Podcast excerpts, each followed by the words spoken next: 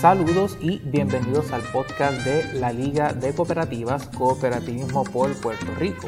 La Liga de Cooperativa, institución que defiende, representa y educa al movimiento cooperativo puertorriqueño. Yo soy Doan Santiago Izquierdo, oficial de Desarrollo e Investigación Cooperativa, y les voy a estar acompañando en este episodio número 4 de nuestra cuarta temporada. El 2023 es un año muy especial para la Liga de Cooperativas ya que estamos en celebración de nuestros 75 años de aniversario. Así que para los que no sepan, la Liga de Cooperativas fue fundada en el 1948 oficialmente. Para esta tan especial ocasión fuimos honrados con la visita del doctor Ariel Huarco, quien es el presidente de la Alianza Cooperativa Internacional. Así que para este episodio vamos a estar retransmitiendo algunas de las palabras que él nos estuvo dirigiendo durante la conferencia de prensa que fue celebrada aquí en la Liga de Cooperativas el pasado 27 de enero de 2023. Así que esperemos que lo disfruten. Estamos en la Casa de Cooperativismo de Puerto Rico y estamos hablando entre dirigentes que tienen responsabilidades sobre, sobre sus espaldas de llevar adelante un modelo que es económico, que es social, que es ambiental, que es cultural y que por sobre todas las cosas es diferente a otros modelos que andan intentando arreglar nuestras vidas pero sin darnos las respuestas que, la gente está buscando. Y por eso yo saludo y felicito y exhorto cada vez que tengo la oportunidad de compartir estos ámbitos a todos aquellos que se ponen en el hombro la mochila pesada de llevar adelante este modelo que es diferente porque da respuestas. Y da respuestas porque conoce la demanda. Y conoce la demanda porque es parte de donde se genera la demanda, que es el territorio. Cada uno de ustedes lidera, gestiona, administra empresas que son de la gente, que están en los territorios, que tienen raíces en los territorios y que por eso no se van de los territorios, y por eso conocen de primera mano cuáles son las necesidades y cómo enfrentar esas necesidades con respuestas concretas. Y la prueba cabal de esto que estoy diciendo sucedió en estos últimos dos años que tuvimos de, tanta crisis sanitaria al inicio, pero económica, social, ambiental, eh, luego del inicio. Y fueron las cooperativas aquí en Puerto Rico y en todo el mundo las que con ese carácter resiliente, pero con ese carácter innovador, creativo, dieron las primeras respuestas y dieron las respuestas más claras. Y eso fue reconocido por todos los organismos internacionales que atienden a las personas o que entienden que la respuesta está en las personas. Por eso yo me siento sumamente feliz de saber que, este año hay varios aniversarios, pero que un aniversario muy importante es el de los 75 años de una confederación o una liga, como, como ustedes denominan aquí, porque es esa voz más fuerte que nos representa, que nos, que nos visibiliza y que está gritando muy fuerte porque tiene las cuerdas vocales de cada uno de nosotros unidas, entendiendo que desde la base de una construcción conjunta los logros son mucho más perdurables. Quizás no se va tan rápido, pero sí se va mucho más lejos. Y se perdura en el tiempo. Y se consiguen cosas y se tiene mayor poder de incidencia y finalmente se es reconocido, porque tarde o temprano, eh, y esto lo he podido ver en todos los lugares que he visitado en el mundo, que han sido muchos, a veces llega antes, a veces llega después, pero el reconocimiento por parte del gobierno finalmente llega porque finalmente alguien dentro del gobierno va a entender que el cooperativismo, este modelo eh, alternativo, diferente, pero tan importante e imprescindible, es una herramienta que todos los estados del mundo eh, finalmente deberían adoptar. No lo digo yo, lo dice un organismo internacional muy comprometido con el desarrollo de los estados, que es la OIT, con quien trabajamos codo a codo. Lo ha dicho hace 20, 21 años con la resolución 193 del año 2002. El año pasado festejamos los 20 años de esa resolución donde insta a los gobiernos a generar los marcos normativos, legislativos y tributarios acordes al desarrollo de más y más cooperativas. Entonces me parece que estamos en un momento eh, extremadamente importante, un momento que quizás sea un clic en la, en la historia de cada uno de nuestros países, porque finalmente creo que están dadas todas las condiciones para que nuestro modelo sea un modelo que explote, en el buen sentido de la palabra, que se expanda realmente, porque hay una necesidad imperiosa de la gente de entender que hay modelos de desarrollos que incluyen a la gente, que no, dejen, no dejan a nadie afuera, pero que no dejan a nadie atrás. Así que muy feliz de estar aquí con ustedes y dispuesto a, a compartir esta mañana con los compañeros periodistas y con todos aquellos con quien quieran que intercambiemos algunas reflexiones. Muchas gracias. Gracias, Ariel. Cuando lo escuchamos hablar, por alguna razón, Ariel acaba de revalidar el pasado año como presidente de la Alianza Cooperativa Internacional. En este lado del hemisferio teníamos las velas prendidas, pero créanme, hubo tres candidatos y, Ariel fue una línea, como decimos aquí, eh, prevaleció 60% del favor de los votos. Así es que eh, honra eh, a todo este lado del hemisferio, ¿verdad? Y, y, conocemos que bajo su presidencia la Alianza Cooperativa Internacional, pues sin restarle méritos a los anteriores, pero acá hay una sangre diferente de acercarnos más a la gente, de tener una perspectiva diferente. Yo sé que, esa fue la nota de su victoria. Así es que muchas felicidades, Ariel, nos llenamos de júbilo y también comparto con ustedes una nota bien importante y es que el compañero Iván Otero Matos es nuestro delegado titular en la Alianza Cooperativa eh, Internacional de las Américas, Asia América, y, y, a veces no reconocemos esa labor, pero Iván es un líder bien reconocido. Aquí tengo a Ariel porque allá tiene la pluma afilada, es medio auditor, es del comité de auditoría y, créanme que, que valoran mucho la participación del compañero Iván en esos procesos. Pues sin más, vamos a dejar a los compañeros de la prensa, por favor identifiquen el medio y tienen a su disposición nuestro invitado de honor para cualquier pregunta que quieran hacer. Eh, buenos días, señor Huarco, y bienvenido a Puerto Rico. Mi nombre es José Luis Renta de la estación Radio Isla. Tenemos allí, entre otras cosas, un programa que está exclusivamente dedicado al movimiento cooperativo. Así que no, nos da mucho placer el que usted esté en Puerto Rico. Entre otras cosas, me gustaría que para efectos de, la gente que nos va a escuchar a través de la radio, nos hable de, de los objetivos que persigue el cooperativismo y que hasta cierto grado pues pueden satisfacer necesidades en común que tienen los países. Sí, con muchísimo gusto, muchas gracias por la pregunta y muchas gracias por, acompañarnos.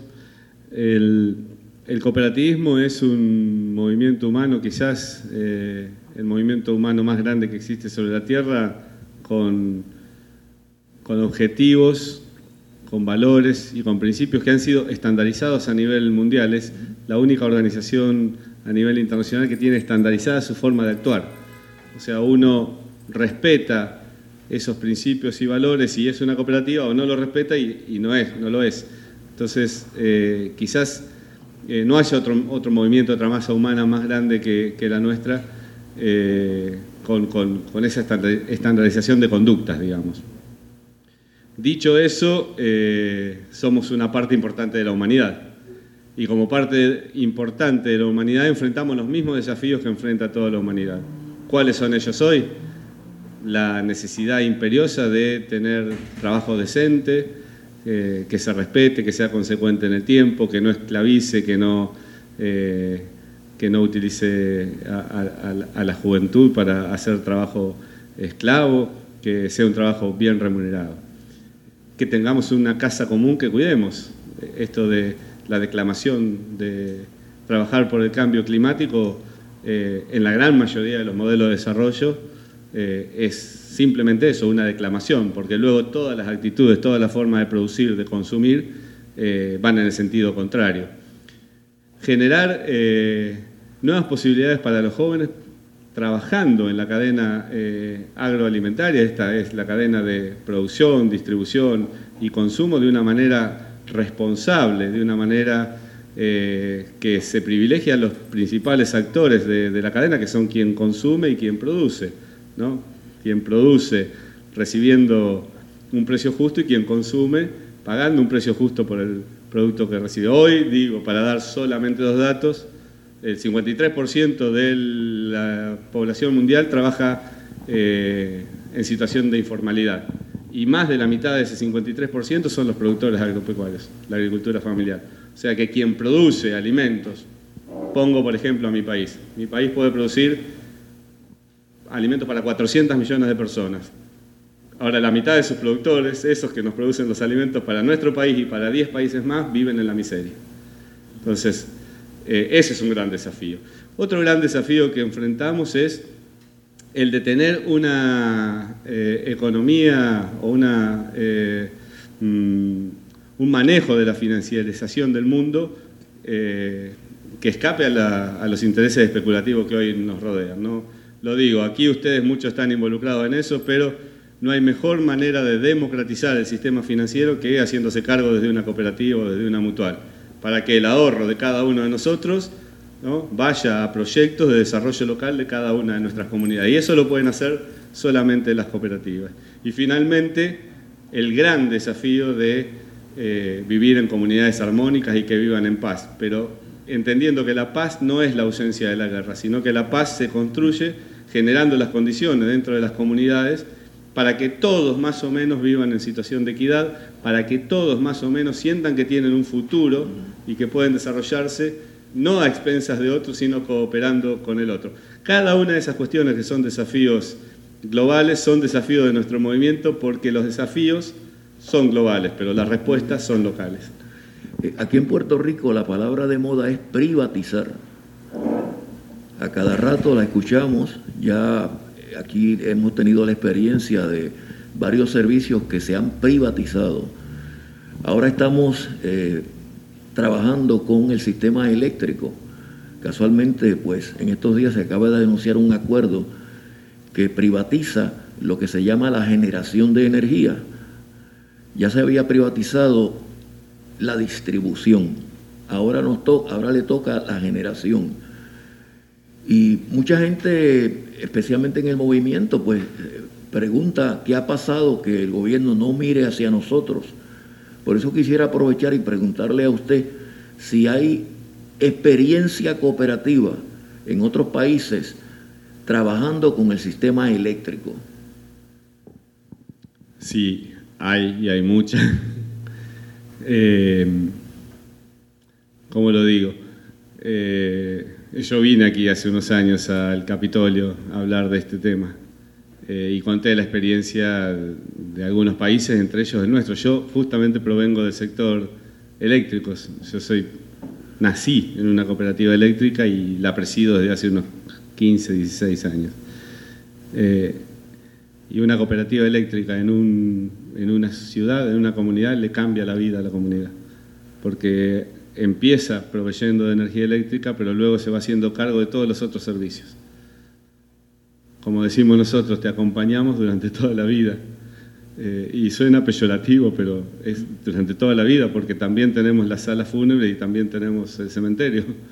O sea, eh, y tenemos las salas de salud, y tenemos las escuelas, y tenemos eh, la provisión de agua, el internet, la televisión. Digo, finalmente somos un Estado paralelo, ¿no? Eh, sin competir con el Estado, o sea, trabajando mano a mano con el Estado. Entonces, eh, a mí no, me disgusta que se privaticen eh, determinadas cosas en el país. Hay algunas cuestiones de soberanía nacional que no debieran privatizarse, pero si cuando se privatiza se mira al sector de la economía social y solidaria, es privatizar en gente comprometida con el país.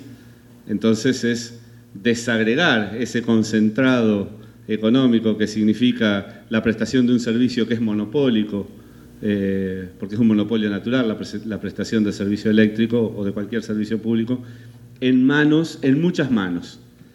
En nuestro país hay 600 cooperativas eléctricas, o sea que hay 600 eh, empresas cooperativas que prestan energía en más de 1.200 pueblos y nuestro país tiene 2.400 pueblos, o sea, estamos en la mitad, de los pueblos. Y esa decisión se toma eh, cada día por miles y miles y miles de personas que conforman cada uno de los consejos de administración o de las juntas directivas de las cooperativas qué tipo de energía queremos, qué tipo de distribución queremos. Somos el dueño, somos los dueños, las cooperativas, del 90% de las redes rurales de electricidad. Quiere decir que sobre nuestras espaldas está todo el entramado productivo eh, de nuestro país. Y lo hacemos sentados así, en, en salas pequeñas, decidiendo cada día en qué invertimos nuestros excedentes.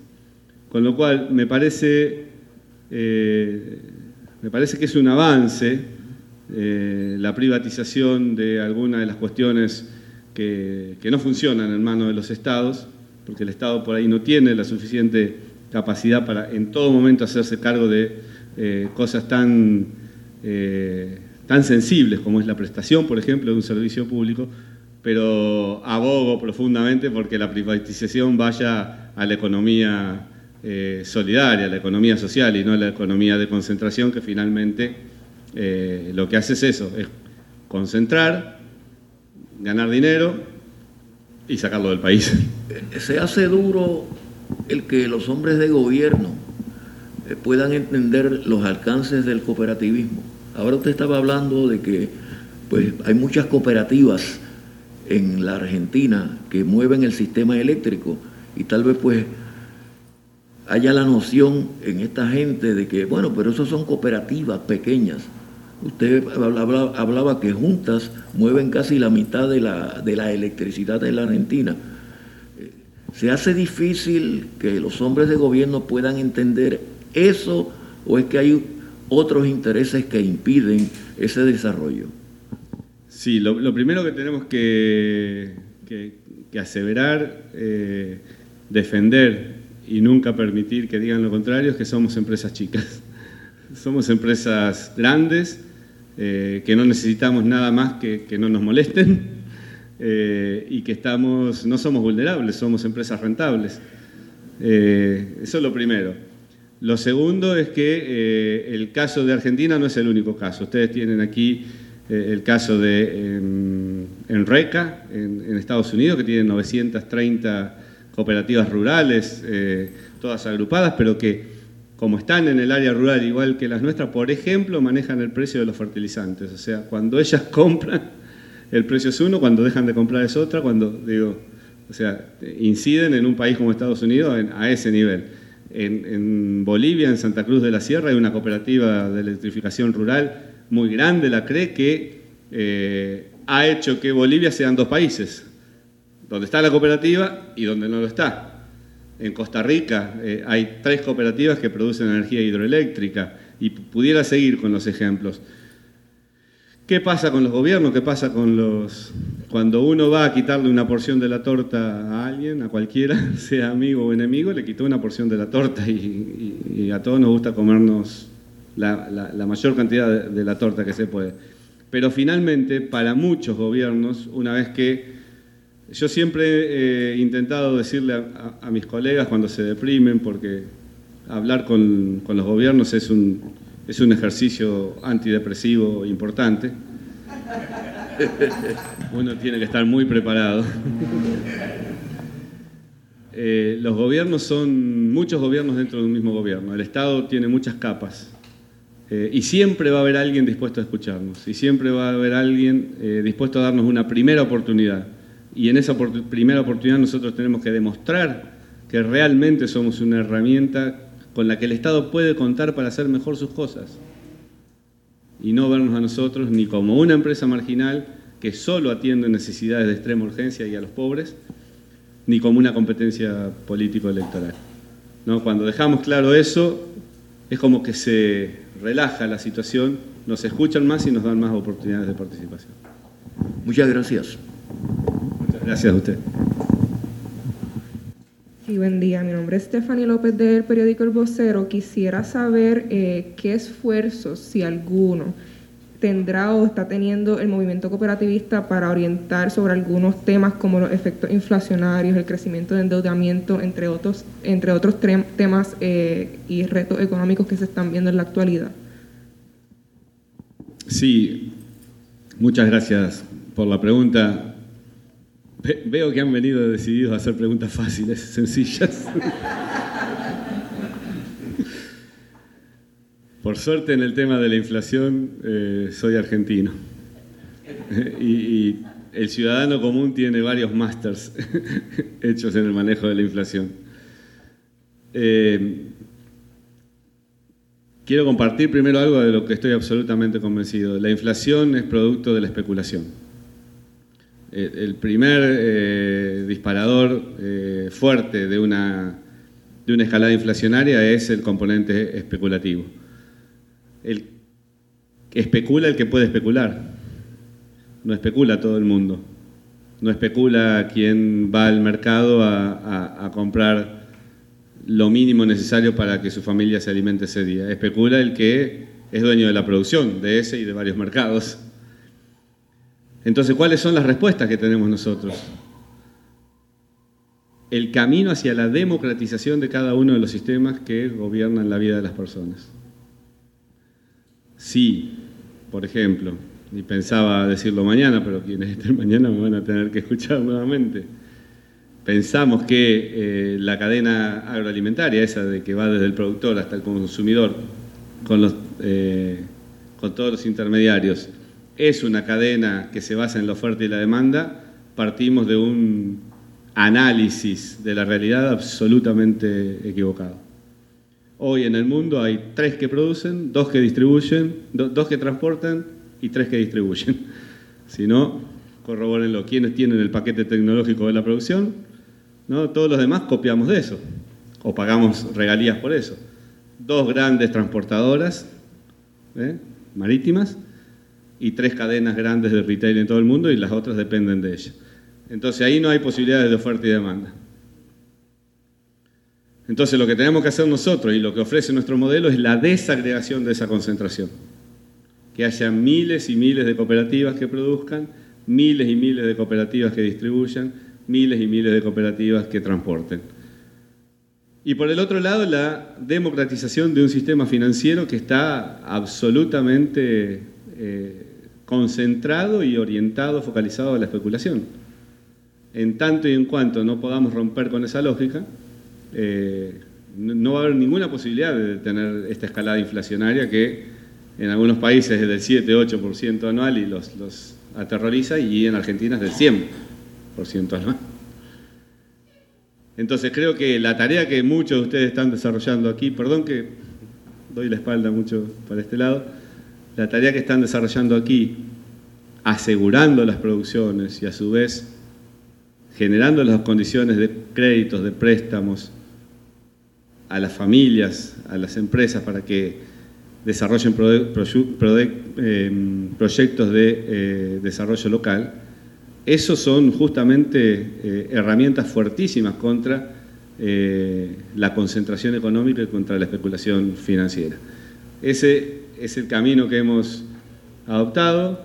Estamos trabajando fuertemente con la FAO en este sentido y con la OIT, generando las condiciones eh, de desarrollo equitativo eh, lo más expansivas posible y con el fondo, el FIDA, el Fondo Internacional de Desarrollo Agropecuario, que es quien financia a través de los gobiernos proyectos de desarrollo que tienen que ver con esto que les estoy contando. Gracias. Eh, por otro lado, también quería preguntar sobre algunos temas y metas que tienen en mente para el 2023. Aquí se habla un poco sobre fortalecer temas de equidad de género, desarrollo sostenible y hablo un poquito sobre las cooperativas de energía. No sé si podría abundar un poquito sobre esos temas que tienen en mente para seguir eh, fortaleciendo en el movimiento cooperativista. Equidad de género, eh, energías y desarrollo sostenible. Sí, son algunos de los que menciona aquí, no sé si podría abundar un poco sobre Sí, en, equidad de género para, nosotros es, eh, es, un tema central, equidad de género y juventud, ¿no? Eh, y educación.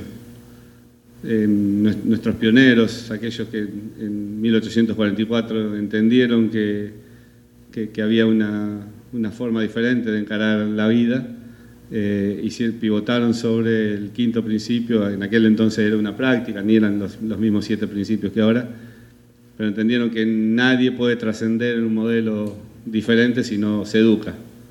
¿no? Eh, y ya en, esos 28 pioneros había una mujer y, eso era absolutamente inédito porque también entendieron y luego fuimos entendiendo mucho más que no era darle derechos a la mujer que le correspondían, era intentar no perdernos toda la sabiduría que las mujeres aportan a un desarrollo colectivo. Por eso en nuestra gestión ha sido un pilar fundamental.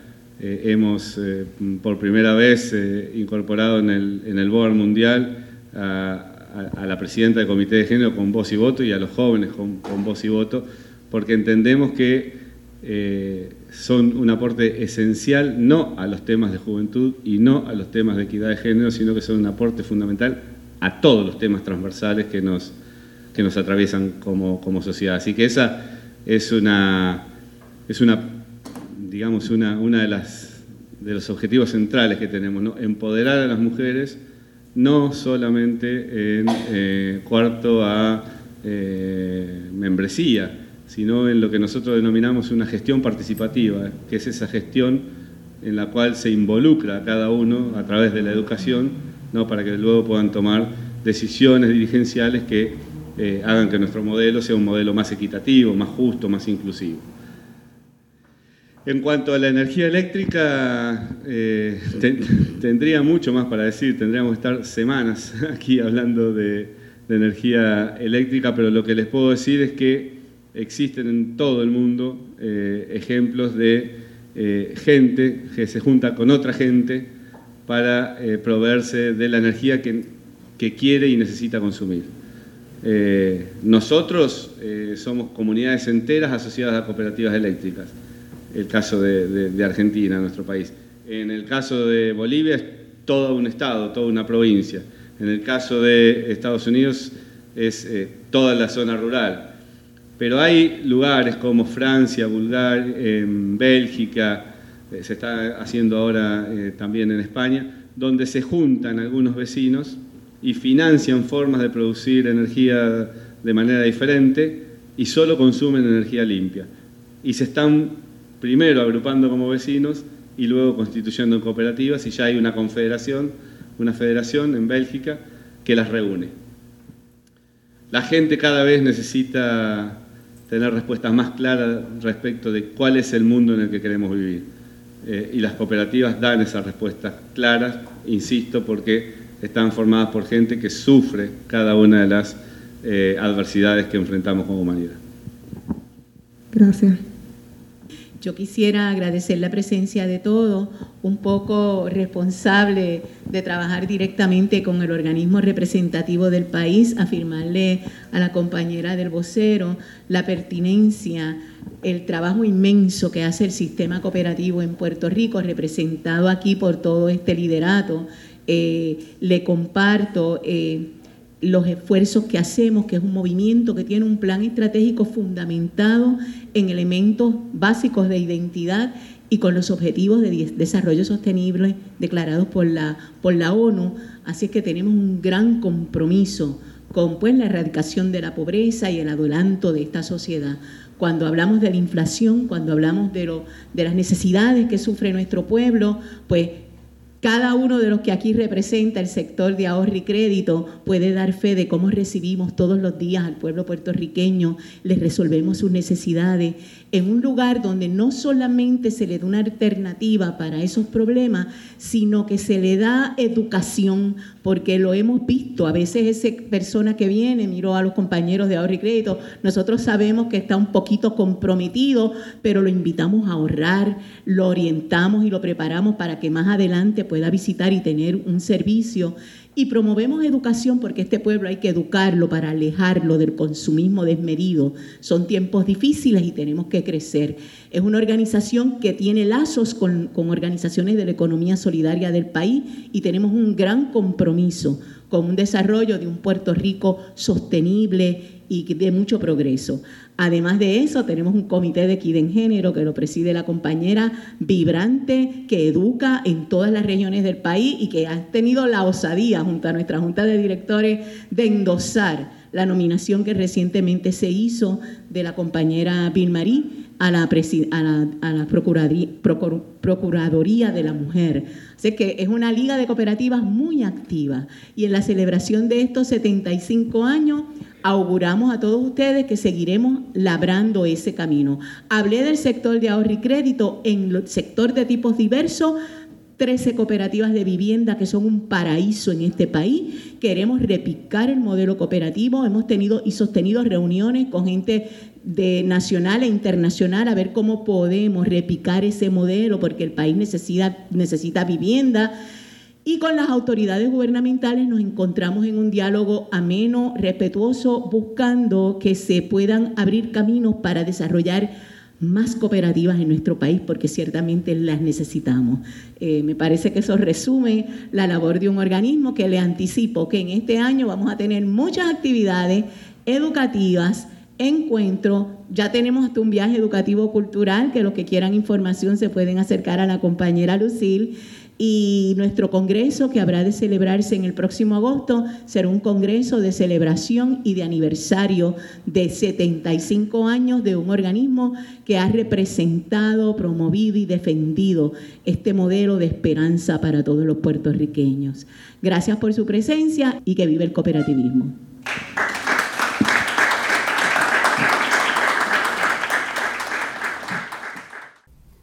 Ahí lo tuvimos al doctor Ariel Hualco, presidente de la Alianza Cooperativa Internacional. Esperamos que hayan disfrutado de sus palabras y de su mensaje a los cooperativistas en Puerto Rico. Así que para aquellas personas que deseen conocer más sobre las cooperativas o sobre la Liga de Cooperativas, pueden encontrarnos en www.liga.com o encontrarnos en cualquiera de nuestras redes sociales, Facebook, Twitter, Instagram o YouTube. Así que agradecemos a todas las personas que se conectaron en este cuarto episodio de la cuarta temporada del podcast Cooperativismo por Puerto Rico. Hasta la próxima.